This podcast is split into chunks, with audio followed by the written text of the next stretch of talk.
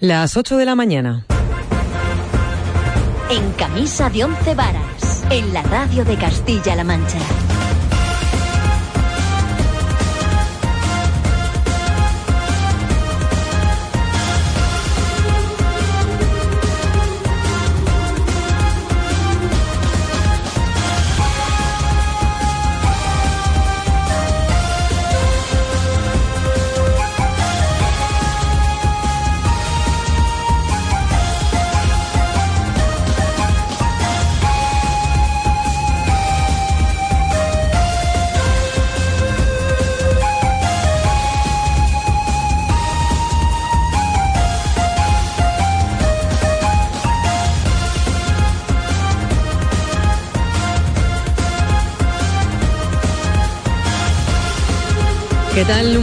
Días. Es miércoles 19 de agosto. Bienvenidos un día más a En Camisa de Verano. Les acompañamos de 8 a 10 de la mañana para contarles toda la actualidad de la región. En unos momentos les contamos los detalles del plan de empleo que ha anunciado el presidente de Castilla-La Mancha con el que pretende dar trabajo a unos 60.000 desempleados en los próximos dos años y que va a estar dotado con 200 millones de euros. También estamos muy pendientes de la posible extradición del presunto asesino de las jóvenes de Cuenca. El Gobierno central tramita su vuelta a España con la máxima urgencia para que sea juzgado en nuestro país. Antes vamos a conocer la previsión del tiempo. Hoy nos espera un día muy parecido al de ayer, con temperaturas prácticamente sin cambios y máximas que van a llegar hasta los 35 grados. También podría llover, pero de manera débil en algunos puntos de la región. Completamos la información del tiempo como cada mañana con Ángeles Sánchez Infantes. Buenos días. Buenos días. Mantenemos la estabilidad. Se parece mucho esta semana unos días a otros. Hoy vamos a seguir teniendo los cielos muy despejados por el oeste, eso sí, con nubes bajas prácticamente por la mañana en toda la región y luego por la tarde irán creciendo las nubes de evolución de nuevo, sobre todo en el este. Si llegan los chubascos serán escasos y más probables hoy en la provincia de Albacete, pues la inestabilidad se centra en el Mediterráneo. Las temperaturas siguen subiendo, pero muy despacio. Las mínimas se quedan entre los 17 y los 20 grados, las máximas que ayer no alcanzaban los 35 en ninguna capital de provincia, hoy en principio sí llegará en esa cifra 35 en Toledo, 34 a marcar Ciudad Real, 33 Guadalajara y 30 Cuenca y Albacete. Esta última, la única provincia donde bajan los termómetros. Esto en cuanto al tiempo. Y mientras el gobierno de Castilla-La Mancha sitúa el empleo como su prioridad principal en estos momentos y lo hace presentando un plan de empleo que califica como el más ambicioso de la democracia. Pretende dar trabajo a 60.000 personas en los próximos dos años y estará dotado con más de 200 millones de euros. Como novedad, Emiliano García Paje quiere reconocer por primera vez a empresarios autónomos, dice, y en el que además también van a participar diputaciones y ayuntamientos. No creo que haya un plan en toda la democracia española más ambicioso en promoción de empleo y va a ser sin incrementar la presión fiscal y sin hacer nada raro. Quiero que en el plan se sientan reconocidos por primera vez autónomos y también empresarios, no solo instituciones públicas. También tendrá en cuenta a los mayores de 55 años, un colectivo sensible, dice, con grandes problemas para entrar en el mercado laboral. El borrador de este plan de empleo se va a aprobar en Consejo de Gobierno el próximo martes 25 de agosto. Por cierto, que el presidente regional también ha avanzado que tiene un plan para Villar de Cañas, donde el gobierno central pretende construir el ATC, que crearía, dice, el doble de puestos de trabajo en la comarca que el almacén temporal. Voy a ofrecerle al presidente de la Diputación de Cuenca y a los alcaldes de la zona un planteamiento de empleo que va a llegar al doble de empleo para los jóvenes de la zona, además de la zona, no ingenieros de Madrid, de la zona, el doble del empleo estable que dicen que va a crear un vertedero, un agujero nuclear. Y tenemos novedades sobre las investigaciones sobre el asesinato de las jóvenes de Cuenca y muchas incógnitas sin resolver. Se investiga si hubo agresiones sexuales o si intervino alguna organización criminal puesto que hay más de un sospechoso en el caso. Esas dudas se podrán resolver pronto. De hecho, la autopsia está pendiente de los resultados de pruebas de restos biológicos remitidas al laboratorio. Lo explica el teniente fiscal de Castilla-La Mancha, Francisco Ramón Sánchez. La posible comisión de otros hechos delictivos, como podrían ser algún tipo de atentado a la libertad sexual o incluso en la medida que aparecen implicados, ya le he dicho, no solo el principal sospechoso, sino que aparece otra persona, la existencia de algún tipo de organización criminal o de grupo criminal. Lo que sí que queda claro es que Sergio Morate será juzgado en España y que se está tramitando con máxima urgencia su extradición al país. De momento se han enviado a Rumanía expertos españoles para que colaboren en la investigación. Los agentes van a analizar el vehículo para encontrar pistas y comprobar si se utilizó en el traslado de los cuerpos hasta el río Huecar. Sobre la implicación de su amigo rumano, el fiscal de allí cree que sí fue su cómplice y tendrá que someterse al polígrafo. Y una cosa más, Castilla-La Mancha se sitúa entre las tres primeras regiones exportadoras de España. En términos interanuales ha crecido durante el primer semestre un 13,1%. Supone una cifra de 2.700 millones de euros de ventas al exterior.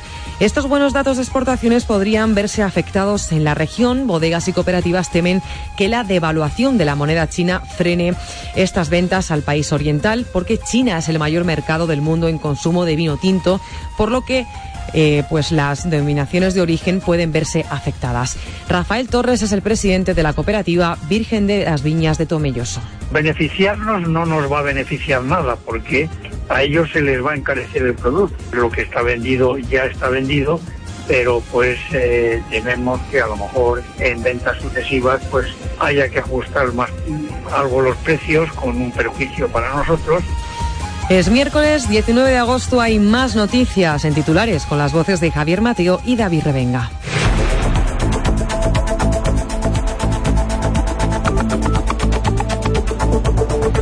Las obras del Hospital de Cuenca se van a retomar antes de que acabe el año y durarán cerca de seis. El vicepresidente Martín Guijarro afirma que será una de las medidas para compensar a Cuenca, que recibirá una atención especial en los próximos cuatro años. Detenido un matrimonio de Belvis de la Jara en Toledo que había perdido la tutela de su hijo de tres años. Estaban en un pueblecito de Ávila donde supuestamente estaban intentando evitar tener que entregar el niño a los servicios sociales. Dos casos que tienen que ver con maltrato animal. La Guardia Civil ha detenido a un vecino de Villanueva de los Infantes por incendiar varias cuadras con caballos en Villahermosa por rencor a la dueña. Además, la Guardia Civil de Ciudad Real detenía ayer a un menor de Carrión de Calatrava por haber atado y quemado a un perro encontrado en un parque de Torralba. Sobre el comedor social de Recas, en Toledo, Mensajeros por la Paz ha anunciado que va a seguir ofreciendo comidas a niños en esta localidad a partir del mes que viene. Lo harán por su cuenta si no pueden seguir disponiendo del comedor social del municipio. Y en Madrid, el edificio desalojado ayer en el distrito de Tetuán tendrá que ser derrumbado en las próximas horas. Fueron los propios vecinos los que avisaron ayer a los bomberos ante las grietas que se abrían en la fachada. 43 de ellos se han visto afectados y han tenido que ser realojados en hoteles o con familiares. Y titulares del deporte. En fútbol hoy jornada de Champions, ida del playoff, Valencia-Mónaco, las 9 menos cuarto en Mestalla, choque decisivo para los Che que buscan meterse en la fase de grupos. Se va a decidir en unos días en tierras francesas. Continúan los ecos de la celebración del Bilbao por la Supercopa de España ante 60.000 personas, mientras que el Real Madrid se lleva el trofeo Bernabéu al ganar 2-1 al Galatasaray turco con goles de Nacho y de Marcelo. Aquí en segunda B, Juanra no va a firmar con la Roda porque se ha enfriado la negociación de la cesión con el Alba. Hay desacuerdos y al final el jugador se marcha a la Astorga. Y en tenis, el toledano Feliciano López ha pasado a la segunda ronda del Master 1000 de Cincinnati al ganar a Milo Raonic. Peor suerte ha corrido el conquense Pablo Andújar que caía ante Tommy Robredo.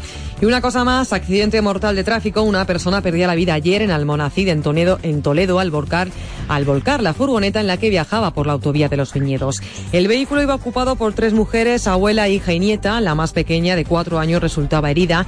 Víctima era la madre de la niña. El suceso ocurría poco más de las cuatro y cuarto de la tarde en el kilómetro 10 de la CM42, sentido Tomelloso. Son las 8 y 8 minutos. Se escuchan en camisa de verano de 8 a 10 de la mañana con Pablo García en el control de sonido y Lorena Esteve desde estos micrófonos, aquí en la radio de Castilla-La Mancha.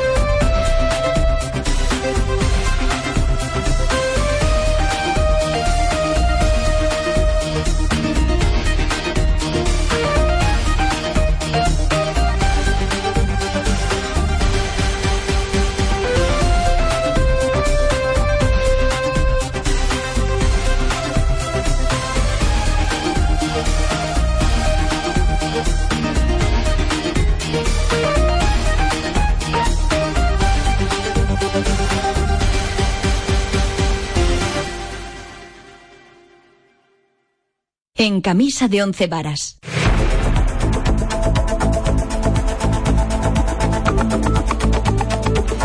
8 y 11 minutos, seguimos en camisa de verano en la radio de Castilla-La Mancha. Ya conocemos algunos detalles más del plan de empleo que ha anunciado el presidente de Castilla-La Mancha y con el que el gobierno regional pretende dar trabajo a 60.000 parados en los próximos dos años.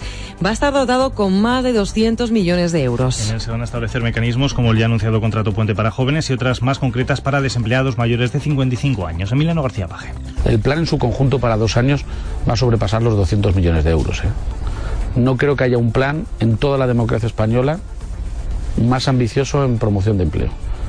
Y va a ser sin incrementar la presión fiscal y sin hacer nada raro. Quiero que en el plan se sientan reconocidos por primera vez autónomos y también empresarios, no solo instituciones públicas. El presidente ha anunciado además que estudian la eliminación de multitud de tasas creadas por el anterior Ejecutivo, entre ellas la que se cobra para la revisión de grado de las personas con dependencia, dando así respuesta a una de las principales demandas de la plataforma en defensa de la ley de dependencia. García Paje también ha adelantado a los compañeros de EFE que va a proponer un plan de empleo en la zona de Villar de Cañas para crear el doble de puestos de trabajo que el almacén temporal. Insiste en que el ATC no es la solución para la comarca, Cristina Hoyos. Emiliano García Paje ha insistido en su posición contraria al ATC al considerarlo, ha dicho, un problema de seguridad, de contaminación y de viabilidad económica para la zona. El presidente de Castilla-La Mancha ha asegurado que entiende la posición de los alcaldes de la zona que defienden la instalación del almacén de residuos nucleares, pero que trabajará por hacerles ver que su construcción no es la solución al problema de despoblamiento que sufre la comarca. En este sentido, García Paje ha adelantado que planteará a Villar de Cañas y los pueblos de su entorno un plan de empleo que crearía, asegura, el doble de puestos de trabajo estables de los que tiene previsto generar el ATC. Yo me voy a reunir con el alcalde, que es al, al, al que no quiero criticar. Entiendo su posición y entiendo la de todos los pueblos de la zona. Voy a ofrecerle al presidente de la Diputación de Cuenca y a los alcaldes de la zona un planteamiento de empleo que va a llegar al doble de empleo para los jóvenes de la zona, además de la zona, no ingenieros de Madrid, de la zona, el doble del empleo estable que dicen que va a crear un vertedero, un agujero nuclear. García Paje ha insistido en que la ubicación del ATC en Villar de Cañas no cuenta con el consenso social necesario y ha puesto en duda el proceso de designación que se siguió. Según el presidente regional, hay muchas ilegalidades en el procedimiento que van a poner en cuestión esa instalación. Y continúan las movilizaciones de los trabajadores del COGAS en Puerto Llano. Ayer volvieron a cortar la carretera por la que se accede a la central térmica, sin descartar nuevas acciones si no se frena este cierre, María Albendea. Los trabajadores del COGAS continúan en pie de guerra. Tendremos que hacer todo, todo lo que legalmente sea posible Llevan ya dos semanas movilizándose en las inmediaciones de la central. Hoy han vuelto a cortar la carretera de acceso a la central térmica de Puerto Llano en señal de protesta por la decisión de cierre de la compañía. José Antonio Alcaide es el presidente del comité de empresa. Hemos salido a la carretera a cortar desde el lunes con los permisos correspondientes y autorizados por la subdelegación de gobierno. Nosotros anteriormente, la semana anterior, ya estábamos saliendo a la puerta y concentrándonos aquí en las instalaciones durante media hora. Alrededor de 200 trabajadores han impedido que ningún vehículo pasara por la CR 504 de 10 a 10 y media de la mañana. Luchan porque el GOGAS no cierre en noviembre como está previsto, pero lo más urgente ahora es solucionar la situación de los empleados de las 10 empresas auxiliares que la semana pasada recibieron la notificación de que a partir del 1 de septiembre no renovarán su contrato. A uno ya no venimos a trabajar. Es un problema, pero problema porque hipotecas y cosas y al paro. Las contratas están a la espera de que el COGAS dé respuesta a la solicitud de reuniones pedidas por los sindicatos de las empresas auxiliares. Si no reciben respuesta en una semana, anuncian una movilización diferente a los cortes y paros que ya se han dado hasta ahora. Antonio de la Cruz es el portavoz de las contratas. Nosotros a partir de la semana que viene vamos a hacer algo en Puerto Llano gordo, dentro de la legalidad posible, para que se nos conozca y se nos vea el problema de verdad serio que tenemos en nuestra familia, de que el día 31 130 personas estamos en la calle. La plantilla y contratas tienen prevista otras movilizaciones para el mes de septiembre. No descartan encierros, una huelga indefinida y una gran manifestación en Puerto Llano si no revierte la situación. Y el PP de Castilla-La Mancha acusa directamente a Paje de la situación que vive el Cogas. Es más, aseguran que el anuncio de cierre no se habría producido si Cospedal hubiera seguido siendo presidenta porque ella no habría salido del despacho del ministro Soria, Jesús Espada. Creo que si Cospedal siguiera siendo presidenta de Castilla-La Mancha, eh, no se habría ido del despacho del ministro de Industria hasta que no hubieran encontrado una solución para la viabilidad del Gogás, que fue lo que hizo la presidenta de Castilla-La Mancha durante muchos meses, negociando en la sede del ministerio para evitar que una gran empresa de Castilla-La Mancha cerrara. Eso fue lo que hizo cuando era presidenta y eso es lo que estoy convencido que hubiera seguido haciendo si hubiera seguido siendo presidenta. Acaban de escuchar al portavoz adjunto del PP en las Cortes, a Francisco Núñez, que considera que el anuncio de cierre de la planta de Puerto no tiene relación directa con el cambio en la presidencia del gobierno regional. También asegura que la propuesta que lanzó Podemos también supone una llamada de atención al presidente y asegura que a pesar de mantener posiciones políticas muy diferentes, su grupo está dispuesto a valorar esa iniciativa si la llevan al Parlamento. Y mientras el vicepresidente regional, José Luis Martínez Guijarro, volvía a pedir al gobierno central que no se entienda del futuro de la planta.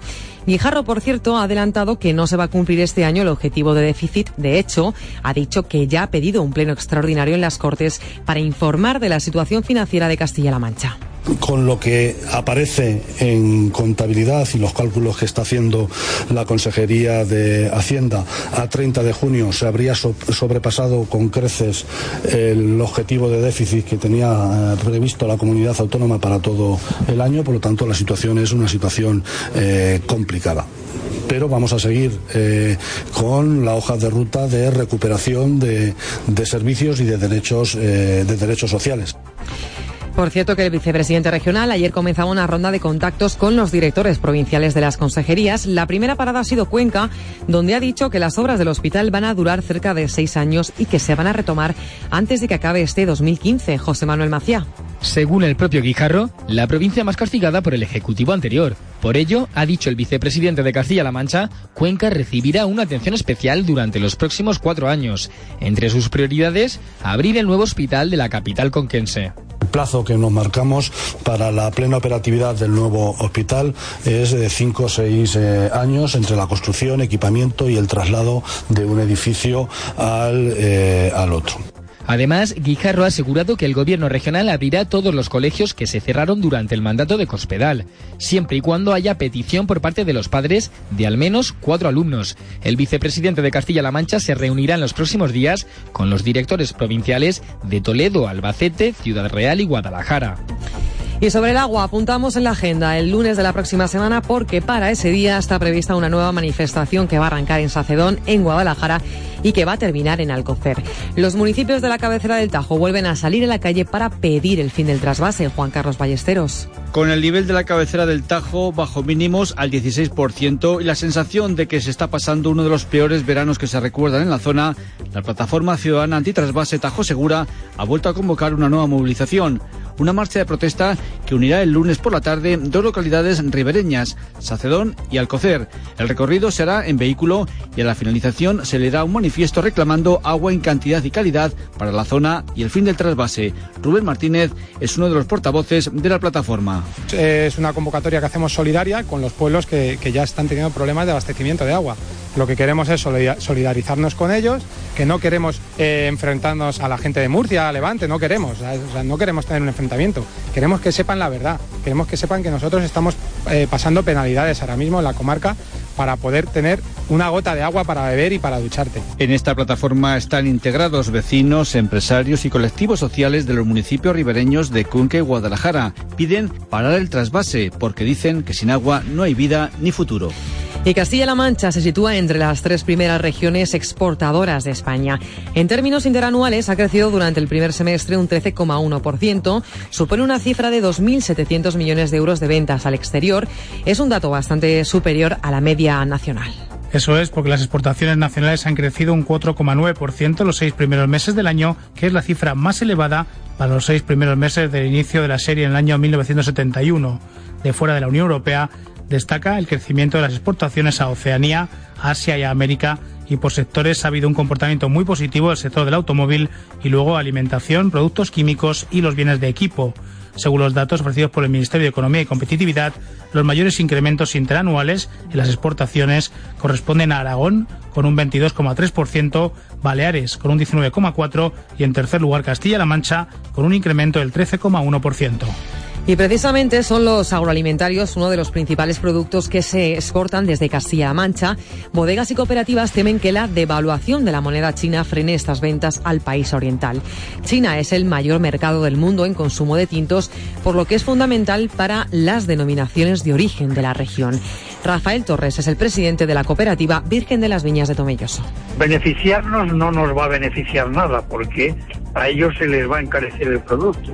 Lo que está vendido ya está vendido, pero pues eh, tememos que a lo mejor en ventas sucesivas pues haya que ajustar más algo los precios con un perjuicio para nosotros o, si tienen ellos ocasiones de comprar eh, o, oportunidad de comprar en algún mercado más barato del nuestro que no 8 y 21, novedades sobre la investigación sobre el asesino de las jóvenes de Cuenca y muchas incógnitas sin resolver. Se investiga si hubo agresiones sexuales o si intervino alguna organización criminal, puesto que hay más de un sospechoso en el caso. Estas dudas se van a poder resolver pronto. De hecho, la autopsia está pendiente de los resultados de pruebas de restos biológicos remitidas al laboratorio. Lo que sí que queda claro es que Sergio Morate será juzgado en España y que se está tramitando con máxima urgencia su extradición del país. Javier Pérez. La extradición de Morate de su prisión provisional en Timisoara podría estar cerca. El ministro de Exteriores y Cooperación, Manuel García Margallo, ha dicho en la Antena 3 que los ministerios de Interior y de Justicia tramitan la extradición para que sea juzgado en España. Lo vamos a tramitar con la, con la máxima urgencia. No cabe duda que esto corresponde ser juzgado en España. El presunto asesino es español, una de las víctimas españolas sí se comete en España. Y en esto el Ministerio de Asuntos Exteriores, en todo lo que se refiere a violencia de género, hemos sido siempre extraordinariamente diligentes. Por su parte, la Fiscalía rumana no se cree la versión del amigo de Morate y va a ser sometido al polígrafo. Isvan Horvat asegura que no es su cómplice, pero el fiscal cree que le ayudó a llegar a su casa desde Hungría por carreteras secundarias y le encubrió. Es que se me van a condenar por una cosa que no es cierta y quiero que me pongan el detector de mentiras para que vea que no tengo nada que ver con este sospechoso, con sus problemas, con sus delitos y que quede y cada uno que vaya por su sitio y que pague por lo que ha hecho. Y la policía española está en Lugos para inspeccionar el Seat Ibiza verde que usó Morate y que podría desvelar más detalles de las muertes de Marina y de Laura. Además, se espera analizar en breve las tarjetas de los móviles para encontrar indicios sobre el encubrimiento y los contactos entre Morate y Horvat. De momento, se han enviado a Rumanía expertos españoles para que colaboren en la investigación. Los agentes van a analizar el vehículo para encontrar pistas y comprobar si se utilizó en el traslado de los cuerpos hasta el río Huecar.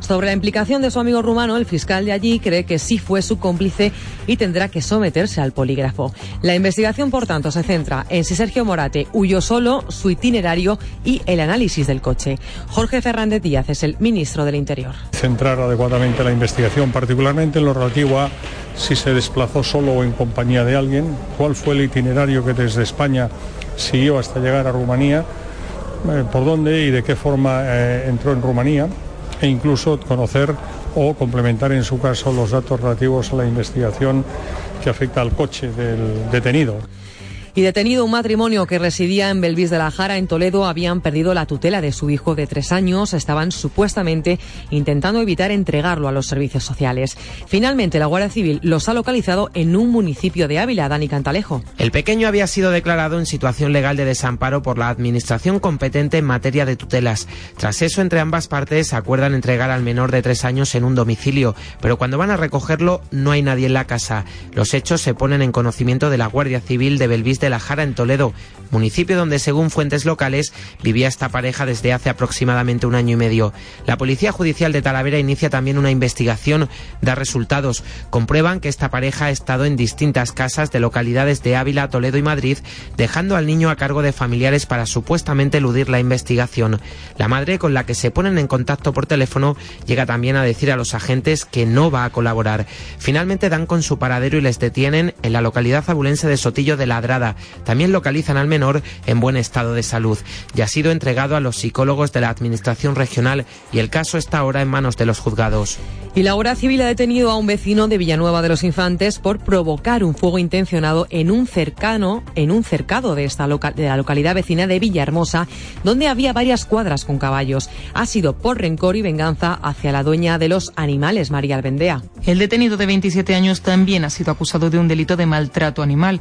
Los hechos ocurrieron en un cercado de Villahermosa en el que además de caballos había un remolque para el transporte de caballerías, tres caravanas que han quedado calcinadas, arneses y monturas para practicar la equitación para la extinción del incendio que ha causado daños materiales por valor de más de 70.000 euros, ha sido necesaria la intervención de los bomberos y la Guardia Civil, así como ciudadanos voluntarios de la localidad. Una vez extinguido el incendio, se comprobó que uno de los caballos, concretamente el favorito de la dueña, había sufrido además diversas heridas en los cuartos traseros, producidas por algún tipo de arma blanca, lo que apunta, según el equipo de la Policía Judicial de Valdepeñas, a que el origen de los hechos puede estar en el rencor y la venganza hacia la dueña de los caballos. Pero no es el único caso caso de maltrato animal que conocíamos ayer, la Guardia Civil de Ciudad Real ha detenido a un menor de Carrión de Calatrava por haber atado y quemado a un perro encontrado en un parque en Torralba de Calatrava. Pese a su traslado a un centro veterinario, el animal murió días más tarde. Al parecer, el chico lo había rociado con algún tipo de sustancia inflamante y ha quemado y lo quemó después. Son las 8 y 26 minutos, hay más noticias de España y del mundo. Luz verde del Congreso al tercer rescate a Grecia, al que España va a aportar algo más de 10.000 millones de euros. El ministro de Economía Luis de Guindos, no solo defiende ese nuevo programa de ayuda, sino que lo considera necesario para evitar posibles peligros. Hoy debemos mostrar una vez más nuestra solidaridad con el país heleno. Quiero insistir en que este tercer rescate respeta las reglas de la zona euro que todos nos hemos dado. El no hacerlo pondría en riesgo la moneda única y todos los grupos apoyaron el rescate, excepto la izquierda plural. Su portavoz Alberto Garzón cree que los anteriores han demostrado que castigan al pueblo griego. Hay que darle una vuelta absoluta al acuerdo. Un tercer acuerdo que será un fracaso, porque está fundamentado en las mismas razones que el acuerdo primero y el acuerdo segundo. El debate sirvió para criticar el modelo de negociación impuesto en la zona euro con Grecia. Los socialistas creen que es necesaria una reforma de la Unión Europea para mejorar los servicios sociales. Debate que rechazaba el PP por no ser el momento. Juan Moscoso del PSOE, Carlos Floriano PP. Para que Europa crezca y mejore la calidad de su crecimiento, su productividad y para que aumente el empleo hace, falta mucho más que lo ya eh, aprobado. Por supuesto, reforzar el plan Juncker y también debe avanzarse aprovechando esta crisis como una oportunidad. Este no es el debate sobre el futuro de la Unión Europea, este es el debate sobre el presente de ciudadanos europeos que lo están pasando mal. El ministro reconocía que el camino que le queda a Grecia es largo y complejo por las dudas sobre su actual situación política y la posible convocatoria de elecciones anticipadas. Por cierto que ayer Alexis Tsipras adjudicaba su primera privatización, la de los aeropuertos griegos, que ha ido a parar precisamente a una empresa alemana que se hará cargo de 14 recintos, entre ellos los de Salónica, Mykonos y Santorini. Y segunda jornada de explicación de los presupuestos del año que viene en el Congreso y será el turno de los altos cargos de los ministerios de Economía, de Empleo y Seguridad Social. En el caso de los responsables de economía van a destacar la previsión de reducción del techo de gasto del 4%, mientras que los responsables de empleo y seguridad social se van a quedar con el menor gasto en prestaciones por desempleo. También hoy toca la comparecencia de la secretaria de Estado de Inmigración y los responsables de fomento que darán las principales inversiones previstas por su departamento. De las de ayer destaca sobre todo el análisis del gobernador del Banco de España, Luis María Arinde, que sigue viendo riesgos en la economía. A pesar de lo conseguido en crecimiento y empleo, en crecimiento, empleo y restablecimiento de los equilibrios, estamos lejos de haber superado todos los factores de vulnerabilidad. Las dudas sobre la continuidad en el esfuerzo de reequilibrio macroeconómico y fiscal y financiero podría poner fin y llevar retrocesos del enderezamiento conseguido. Linda insistía además en que España tiene un problema de endeudamiento público y privado que no se corrige fácilmente y que para solucionarlo necesita una economía que crezca de modo sano a través de exportaciones, empleo e inversión. Por cierto que ayer el Congreso vivía un tremendo susto cuando tuvo que ser desalojado por la tarde al menos dos de sus edificios complementarios, los que albergan salas de comisión y despachos. La culpa la tuvieron dos cortes de luz consecutivos que provocaron humo en el cuarto de contadores.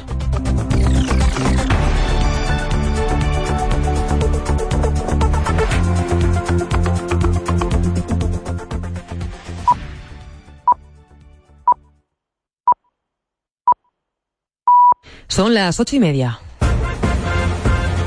En camisa de once varas, en la radio de Castilla-La Mancha.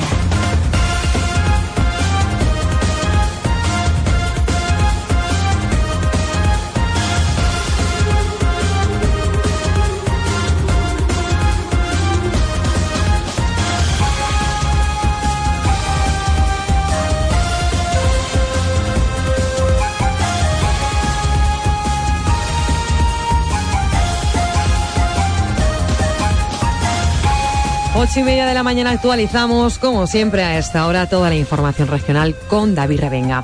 Ya conocemos algunos detalles más del plan de empleo que ha anunciado el presidente de Castilla-La Mancha. Eso es, el gobierno de Castilla-La Mancha pretende dar trabajo a 60.000 parados en los próximos dos años. Estará dotado con más de 200 millones de euros. En él se van a establecer mecanismos como el ya anunciado contrato Puente para jóvenes y otros concretos para desempleados mayores de 55 años. Emiliano García Paje en declaraciones a EFE. El plan en su conjunto para dos años va a sobrepasar los 200 millones de euros. ¿eh? No creo que haya un plan en toda la democracia española más ambicioso en promoción de empleo. Y va a ser sin incrementar la presión fiscal y sin hacer nada raro. Quiero que en el plan se sientan reconocidos por primera vez autónomos y también empresarios, no solo instituciones públicas. García Paje también va a proponer un plan de empleo en la zona de Villar de Cañas. La intención es crear el doble de puestos de trabajo que el almacén temporal e insiste en que el ATC no es la solución para la comarca. En ese sentido, el responsable del Ejecutivo Autonómico ha adelantado que va a plantear a Villar de Cañas y a los pueblos de su entorno un plan de empleo que crearía, asegura, el doble de puestos de trabajo estables de los que tiene previsto generar el silo nuclear. Voy a ofrecerle al presidente de la Diputación de Cuenca y a los alcaldes de la zona un planteamiento de empleo que va a llegar al doble de empleo para los jóvenes de la zona, además de la zona, no ingenieros de Madrid, de la zona, el doble del empleo estable que dicen que va a crear un vertedero, un agujero nuclear. Castilla-La Mancha entre las tres primeras regiones exportadoras de España. En términos interanuales, ha crecido durante el primer semestre del año un 13,1%, supone una cifra de 2.700 millones de euros de ventas al exterior. Precisamente los agroalimentarios son uno de los principales productos que se exportan desde la región, por eso bodegas y cooperativas temen que la devaluación de la moneda china las frene. Rafael Torres, presidente de la cooperativa Virgen de las Viñas de Tomelloso. Beneficiarnos no nos va a beneficiar nada porque a ellos se les va a encarecer el producto. Lo que está vendido ya está vendido, pero pues eh, tememos que a lo mejor en ventas sucesivas pues haya que ajustar más algo los precios con un perjuicio para nosotros en Castilla-La Mancha no se va a cumplir el objetivo de déficit. El vicepresidente de la región, José Luis Martínez Guijarro, adelantaba que no se va a cumplir este año con la meta. De hecho, ha dicho que ya ha pedido un pleno extraordinario en las Cortes Regionales para informar de la situación financiera de la comunidad autónoma. Con lo que aparece en contabilidad y los cálculos que está haciendo la Consejería de Hacienda, a 30 de junio se habría sobrepasado con creces el objetivo de déficit que tenía eh, previsto la comunidad autónoma para todo el año por lo tanto la situación es una situación eh, complicada. Más novedades sobre la investigación del asesinato de las jóvenes de Cuenca. De hecho, hay muchas incógnitas sin resolver. Se investiga si hubo agresiones sexuales o si intervino alguna organización criminal, ya que hay más de un sospechoso. Lo que sí queda claro es que Sergio Morate va a ser juzgado en España y que está se está tramitando con la máxima urgencia su extradición al país. Jorge Fernández Díaz, ministro del Interior. Centrar adecuadamente la investigación, particularmente en lo relativo a si se desplazó solo o en compañía de alguien, cuál fue el itinerario que desde España siguió hasta llegar a Rumanía, eh, por dónde y de qué forma eh, entró en Rumanía, e incluso conocer o complementar en su caso los datos relativos a la investigación que afecta al coche del detenido y detenido un matrimonio que residía en Belvis de la Jara, en Toledo. Habían perdido la tutela de su hijo de solo tres años, estaban supuestamente intentando evitar entregar a las autoridades y al final les ha localizado en un municipio de Ávila. El pequeño había sido declarado en situación legal de desamparo y tenían que haberlo entregado a los servicios sociales. Y hay que lamentar dos llamativos sucesos relacionados con animales en esta región. Por un lado, la Guardia Civil ha detenido a un vecino de Villanueva de los Infantes por provocar un fuego intencionado en un cercado de la localidad vecina de Villahermosa, donde había varias cuadras con caballos por rencor y venganza hacia la dueña de los animales. Por otro lado, en Ciudad Real se detenía a un menor en Carrión de Calatrava por haber atado y quemado a un perro encontrado en un parque de Torralba de Calatrava. Y segunda jornada para explicar los presupuestos del año que viene en el Congreso de los Diputados. Hoy será el turno de los altos cargos de los ministerios de Economía y Empleo y de Seguridad Social. Destacará la previsión de reducción del techo de gasto del 4%, mientras que los responsables de Empleo y Seguridad Social van a hablar del gasto en prestaciones por desempleo. De las de ayer, destaca el análisis del gobernador del Banco de España, Luis María Linde, que sigue viendo riesgos. A pesar de lo conseguido en crecimiento y empleo, en crecimiento, empleo y restablecimiento de los equilibrios estamos lejos de haber superado todos los factores de vulnerabilidad. Las dudas sobre la continuidad en el esfuerzo de reequilibrio macroeconómico y fiscal y financiero podrían poner fin y llevar a retrocesos en el enderezamiento conseguido. Y en Madrid el edificio que fue desalojado ayer en el distrito de Tetuán va a ser derrumbado. Se va a hacer efectivo en las próximas horas un inmueble situado en la confluencia de las calles Bravo Murillo y Amalia. La alcaldesa de Madrid, Manuela Carmena, ha indicado que al final son 43 los vecinos afectados, de los que 37 han sido alojados en un hotel y los otros 6 por sus propios medios en viviendas de familiares o amigos. Este es el testimonio de uno de esos vecinos. Empezó a salir ventanas, después se cayó segunda, eh, segunda planta. Hasta como estoy, sin, sin toda documentación y todo está ahí. Sí, tenemos que esperar, tiene que ver estructura, ¿está bien o no? Hoy he dicho que no podemos entrar. O mañana mejor deja sacar las cosas. Y en deportes, hoy es jornada de Champions para los equipos españoles de fútbol. En concreto para uno, partido de ida de la eliminatoria Valencia-Mónaco, a las 9 menos cuarto en Mestalla, choque decisivo para los Che, que buscan meterse en la fase de grupos, mientras continúan los ecos de la celebración del Atleti de Bilbao por la Supercopa de España, ayer ante 60.000 personas.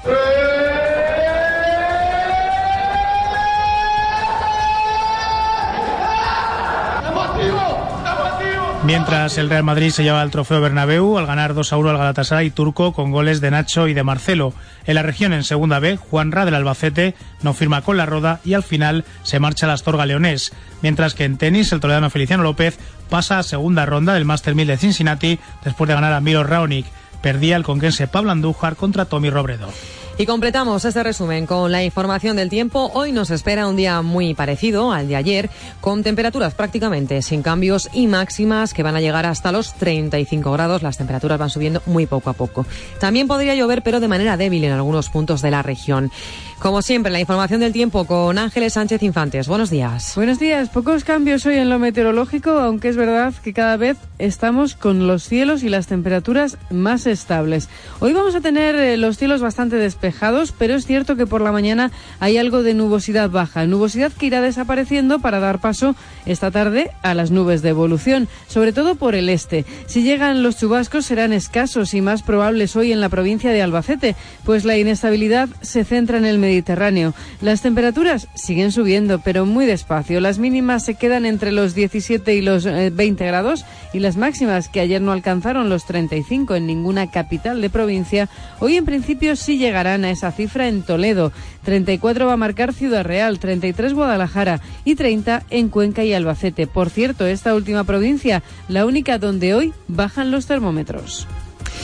8 y 38 minutos, escuchan en camisa de verano, hacemos una pausa y volvemos enseguida.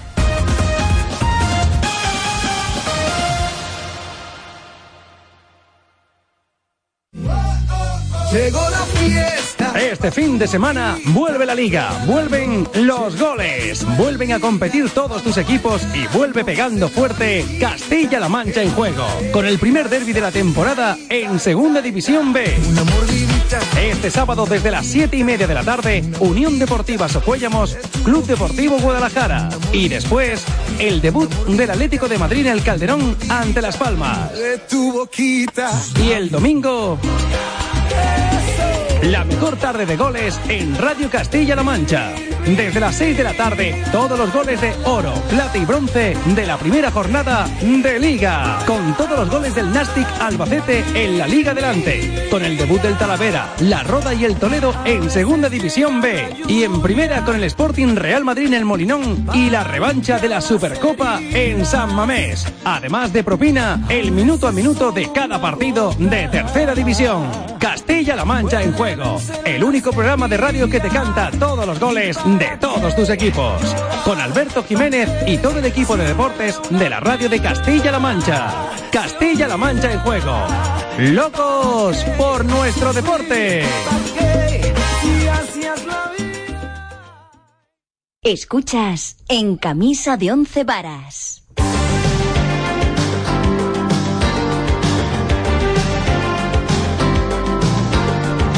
Ocho y 40 minutos de la mañana, seguimos en camisa de verano. Reunión del sector lácteo con la ministra de Agricultura, Isabel García Tejerina, que descartaba la implantación de un precio mínimo como le pedían los productores. Las esperanzas del sector venían por las palabras del presidente del gobierno, Mariano Rajoy, anunciando la semana pasada que el gobierno iba a remitir a la Comisión Nacional de la Competencia el modelo lácteo francés para estudiar su viabilidad en España, algo necesario, según el presidente de Uniproca, José Manuel Sanz. El, el ganadero lo que tiene que tener es un precio mínimo asegurado para poder sobrevivir.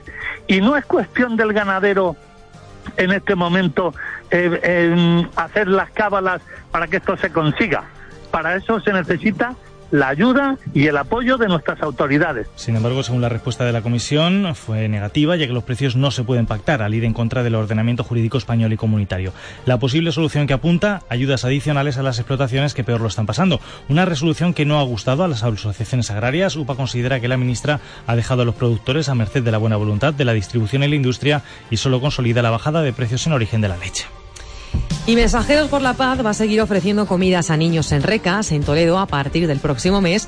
Lo va a hacer por su cuenta si no pueden seguir disponiendo del comedor social del municipio. Así lo ha explicado su presidenta, el padre Ángel, en una entrevista a la agencia EFE, Cristina Hoyos. Es la respuesta del padre Ángel a la propuesta que hizo la alcaldesa de Recas de poner como requisito para acceder al comedor social que los niños estuviesen empadronados. Mensajeros por la Paz se negó a ofrecer sus servicios con esas condiciones, aunque su presidente, el padre Ángel, asegura que de cualquier modo seguirán ayudando a los menores de la zona. Y los niños van a comer sí o sí, es decir, si en ese comedor no pudiéramos, buscaríamos otro comedor o llevaríamos una móvil que los puedes montar en un camión y llegar allí. Yo espero que el 1 de septiembre eh, no tenga las fuerzas de seguridad o la Guardia Civil impidiéndome con los mosquetones darles de comer a unos niños que además dicen que es que hacen como efecto de llamada. Desde el Ayuntamiento de Recas han matizado que la propuesta de la alcaldesa tendría que ser aprobada en pleno antes de llevarse a la práctica y en todo caso han emplazado a la ONG a un encuentro formal para tratar de buscar una solución a la gestión de su comedor social. Y a cara descubierta es como entraron los ladrones de la iglesia de San Pedro Apóstol de Malpica de Tajo, en Toledo. De su interior se llevaron el dinero de la colecta y la custodia. Los que no sabían los cacos es que unas cámaras de seguridad les estaban grabando. Tiene más detalles Iván López. Los ladrones entraron a cara descubierta en el templo aprovechando que el párroco se encontraba en un oficio religioso en la vecina localidad de Bernuy. Su acceso a la iglesia fue grabado por las cámaras de seguridad. De una patada en la puerta entraron en la sacristía, su botín, el dinero de los cepillos y la custodia del templo. Tenían estudiado, esto lo tenían todo ya planeado, cómo lo iban a hacer y, y todo. Un robo que ha llenado de indignación a Malpica de Tajo por el propio hecho delictivo en sí. Cualquier robo estaban siempre y más si es un lugar de culto. Y también por tratarse de un robo cometido aprovechando la bondad de dejar abierto el templo y de robar lo que la gente dona de buena voluntad. Ir a una iglesia robada, yo, yo no sé qué clase de gente será esa. No sé. Eso no tienen perdón de Dios. Y si los cogieran y los dieran una buena, no lo volverían a hacer. Es algo que se hace por bondad para ayudar a los que no tienen y la Guardia Civil investiga ahora el caso, estudian las imágenes captadas por las cámaras para tratar de identificar a los ladrones. Nuevo desprendimiento de rocas en las carreteras del Valle de Toledo. Afortunadamente no hay que lamentar daños personales, Noelia García. Los bomberos y la policía local de Toledo han tenido que intervenir este mediodía por un desprendimiento de rocas de gran tamaño sobre la carretera. Afortunadamente no ha habido que lamentar heridos y se ha restablecido el tráfico después de que se haya procedido a su retirada de la calzada. José Luis Muelas, cabo de los bomberos de Toledo. Al ser tan grandes las las retiramos con el camión, las apartamos allí a un aparcamiento para que ahora vayan con una máquina y se las lleven. Y estuvimos tocando las de cerca donde se habían caído y aún se cayeron otras dos piedras más grandes. Había una raíz, una raíz, entonces claro, la raíz va creciendo y al final desprende las piedras. Los bomberos van a elaborar un informe para evaluar la zona. Hasta el lugar del desprendimiento han asistido la alcaldesa de Toledo, Milagros Tolón, y el concejal de movilidad, Juan José Pérez del Pino, para comprobar la situación en la que se ha quedado la carretera. Y esta historia ya se la contábamos ayer, que ha tenido un final feliz. Tenía tanta prisa por nacer que no le ha dejado a su madre ni llegar al hospital. La llegada de Nerea en Segurilla ha sido todo un acontecimiento, no solo porque ha nacido en casa, también porque el último parto en este municipio de Toledo fue hace más de 40 años. Dani Cantalejo.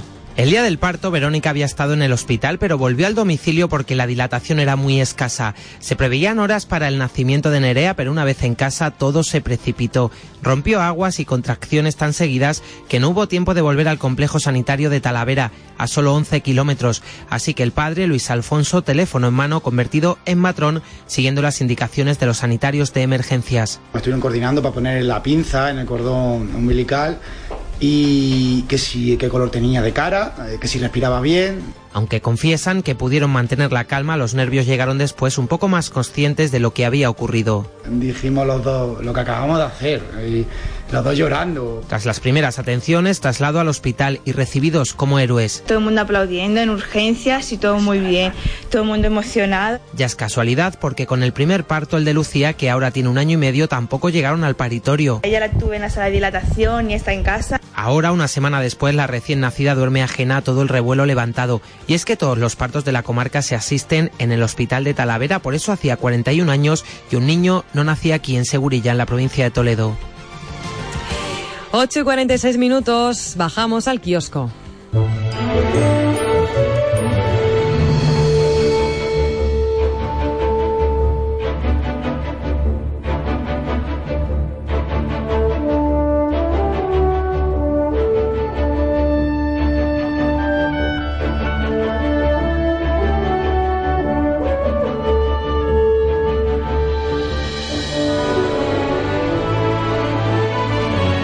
Resumen de prensa, como siempre y como cada mañana con Javier Mateo. Buenos días. ¿Qué tal? Muy buenos días. Pues nada, cuéntanos, vamos a hacer ese resumen de prensa. Eh, seguridad y sobre todo economía en las portadas de los diarios de Castilla-La Mancha. Sí, vamos a comenzar, si te parece, con todos los temas de seguridad, a Sí. pesar de que evidentemente cuando hablamos de economía hablamos de los planes de empleo que se presentaban ayer. Pero es verdad que hay diferentes informaciones que tienen que ver con eh, seguridad, con cuestiones que tienen que ver con sucesos de los que conviene hacerse eco esta mañana. En la tribuna de Cuenca siguen pendientes del caso de Laura y Marina. Ujú. De hecho, la policía investiga si Morate viajó solo a Rumanía y analiza el coche en el que se desplazó. Es el principal titular. Fernández Díaz afirma que la intención es avanzar en las lagunas que todavía hoy, mientras Exteriores tramita con máxima urgencia la extradición del presunto autor de la muerte de, la- de Marina y de Laura. Los restos biológicos serán los que determinen si hubo o no agresión sexual. Muchas incógnitas. En el caso de la tribuna de Toledo se quedan no con este asunto, sino con el accidente vivido ayer en la autovía de los Viñedos, en la CM42. Es una furgoneta en la que viajaban tres mujeres, abuela y jinete, que sufrió ayer un grave accidente en esa carretera a la altura de Almonacid.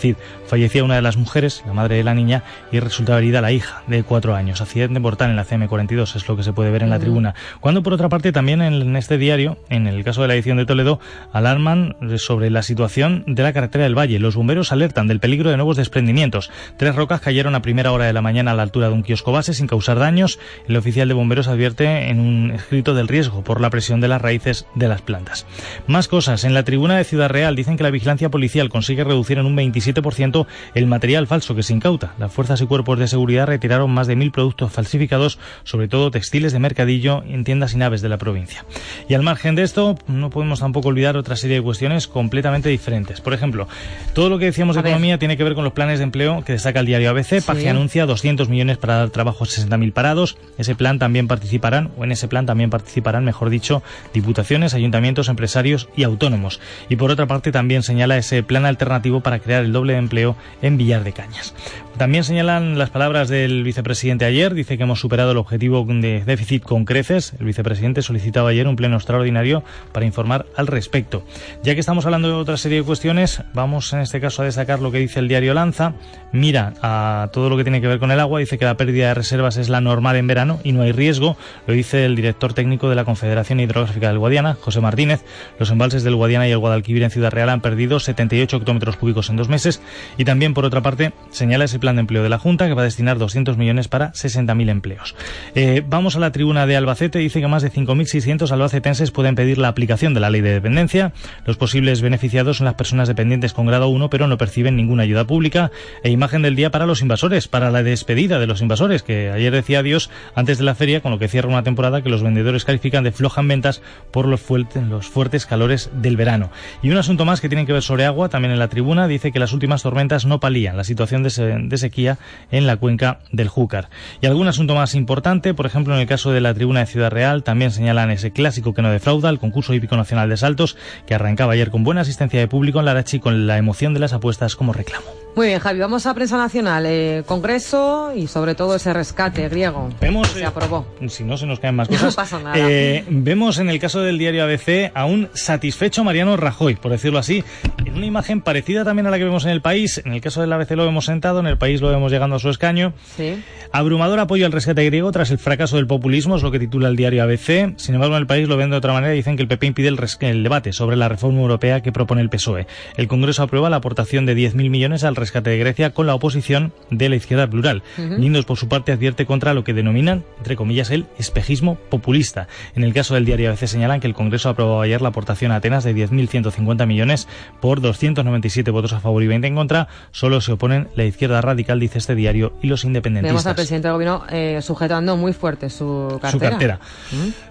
No vamos a hacer comentarios. Dice mucho, el, ¿no? dia- el diario El Mundo, por otra parte, también se queda con esa referencia. Dice que el gobierno utiliza el rescate griego para debilitar al PSOE y a Podemos. El Congreso aprobó ayer elevar esa aportación a Atenas. De Guindos previene a los socialistas contra un, contra un pacto postelectoral con Pablo Iglesias. No hay atajos, dice. Y luego, por otra parte, El Mundo se queda con algo que también hemos contado nosotros, y es que Sí. Cipras adjudicaba ayer 14 aeropuertos privatizados a una empresa alemana. Primeras medidas que tiene que hacer el gobierno griego. Eh, esto por una parte.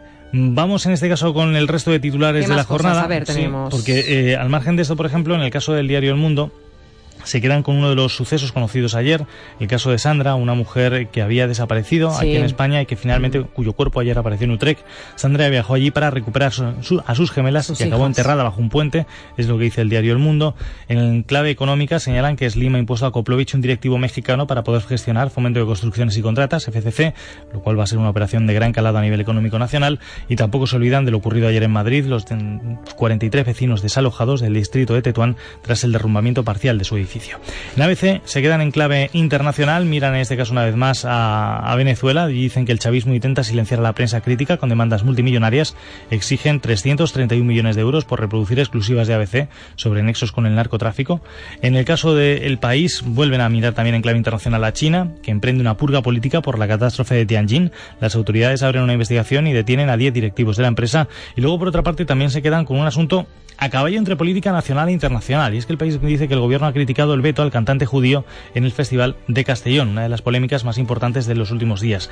Y terminamos en La Razón, donde dicen que los independentistas utilizan al Papa para pedir el voto. El grupo Cristianos por la Independencia de la Asamblea Catalana distribuye una revista en la que arenga entre el 27S, sacan de contexto una frase del Papa Francisco pronunciada en Paraguay. Un pueblo que olvida su pasado es un pueblo estéril, es lo que dicen. Y repetimos, titular en el diario La Razón. Muchas gracias, Javier Mateo, Hasta el luego. hombre de la voz acogedora. Gracias. Y un día como hoy, en el año 1955, venía al mundo Manolo García, nació en Barcelona y alcanzó el éxito con el último de la fila, aunque actualmente le va muy bien con su carrera en solitario. Celebramos su aniversario de la mano de Noelia García.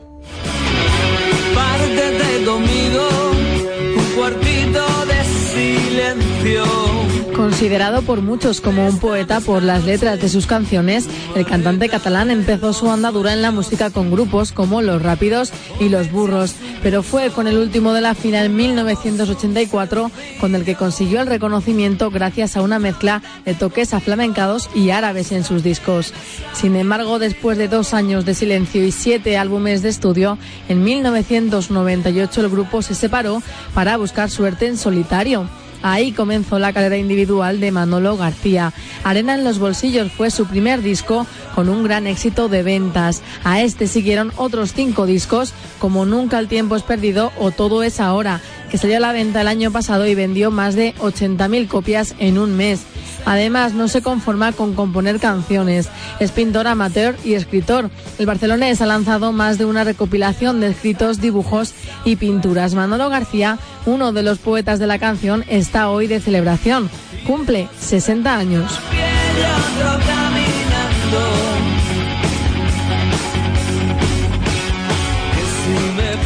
8 y 54, vamos con los deportes. Deportes en la radio de Castilla-La Mancha. A esta hora comenzamos con la última hora de los equipos de fútbol de la región. David Revenga. Muy buenas, comenzamos con el Albacete. Pulido ha entrenado con el equipo, aunque al margen una nueva radiografía ha desvelado que solo sufre una contusión. De la actualidad en Segunda B, nos quedamos con Juan Radel Albacete, que no ha firmado con la Roda, y al final el jugador se marcha a jugar al Astorga Leonés. José Ángel se pierde el inicio liguero del Guadalajara tras sufrir una micro rotura, salvo milagro no estará ante el Socuellamo este sábado. Siguen esperando al delantero y es posible que se presente en el Paquito Jiménez sin el 9, como ha reconocido Kini Álvarez, director deportivo de los Morados. Seguimos en las mismas. Sé que, que empieza la liga, sé que la gente está impaciente porque quiere ver un delantero. Lo tenemos claro. No queremos firmar a nadie que no estemos contentos con él. Si tenemos que empezar la liga sin un delantero, vamos a empezarla. En el Toledo, Manolo sufre una nueva lesión muscular, esta vez en los isquios, y también se pierde el arranque liguero. Además, Ambrosé rescinde su contrato. Preocupa de cara al inicio de campaña el estado del césped del salto del caballo. Roberto, delantero verde y blanco. Es un inconveniente, ¿no? Pero, pero bueno, no hay excusas, es un inconveniente para todos. Eh, habrá que no cambiar la forma de jugar, ¿no? Pero bueno, sí es verdad que, que, que no podemos eh, a lo mejor eh, tomar tantos riesgos en algunas zonas con el campo como está y bueno, eh, esperemos que, que, todo salga bien y sobre todo que poco a poco el campo vaya, vaya adquiriendo por lo menos esa forma de campo de fútbol, ¿no? De los equipos de tercera, partidos de pretemporada, 3-1 del Villarrobledo contra el Manzanares. El Ciudad Real cerraba su periodo de preparación, llevándose el trofeo Puerta de Toledo a la tanda de penaltis después de empatar a cero con el Atlético Tomelloso, mientras que el Illescas perdía 2-3 contra el Real Madrid Juvenil. Hoy, por cierto, a nivel nacional y a nivel internacional es jornada de Champions, ida del playoff, Valencia-Mónaco a las 9 menos cuarto, un Valencia que ha vendido a Otamendi por 45 millones de euros al Manchester City. Por cierto, Mesta ya va a registrar un lleno ya que ya no hay entradas. Nuno es el entrenador Che.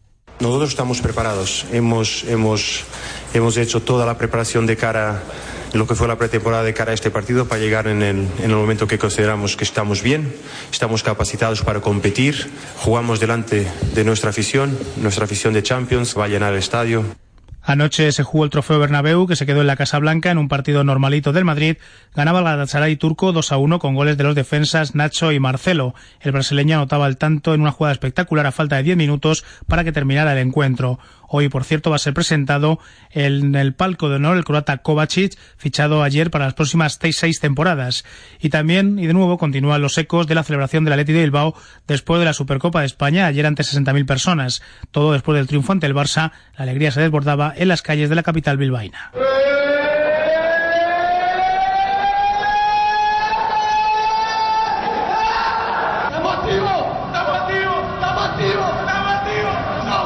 En tenis, el toledano Feliciano López ha pasado esta pasada madrugada segunda ronda el Master 1000 de Cincinnati en Estados Unidos. Ha ganado a Milos Raonic 7-6-6-4.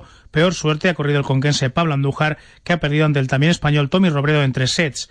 En baloncesto, partido ayer preparatorio para el europeo, España ganaba por dos puntos a Venezuela, 82-80, con una canasta salvadora de Felipe Reyes.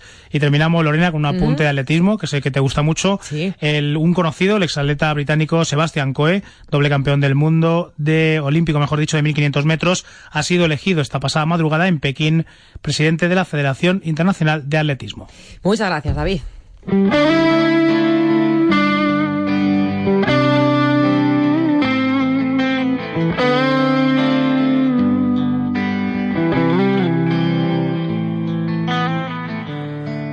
la guerra, como en el amor, todo vale y siempre queda un perdedor.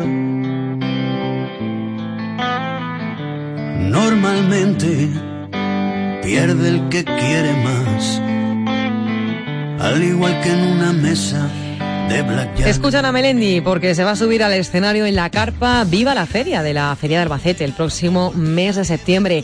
También van a actuar otros grupos como Maldita Nerea, Obus o Super Submarinas. Llegamos a las 9 de la mañana. Una pintura que borre las humedades que le han dejado tus recuerdos. Tú subes como la marea, yo bajo como la tensión. Pa' mí es como un rompecabezas, lo que pa' ti cae de cajón. Yo tengo arrugas en el alma, tú piedras en el corazón. Mis sentimientos van en chándal y los tuyos visten de Dior. Una taza de fe, por favor, para este que poco se desangra. Barbie de extra radio. Hoy las penas, como la pasión, duran poco y dejan siempre un mal.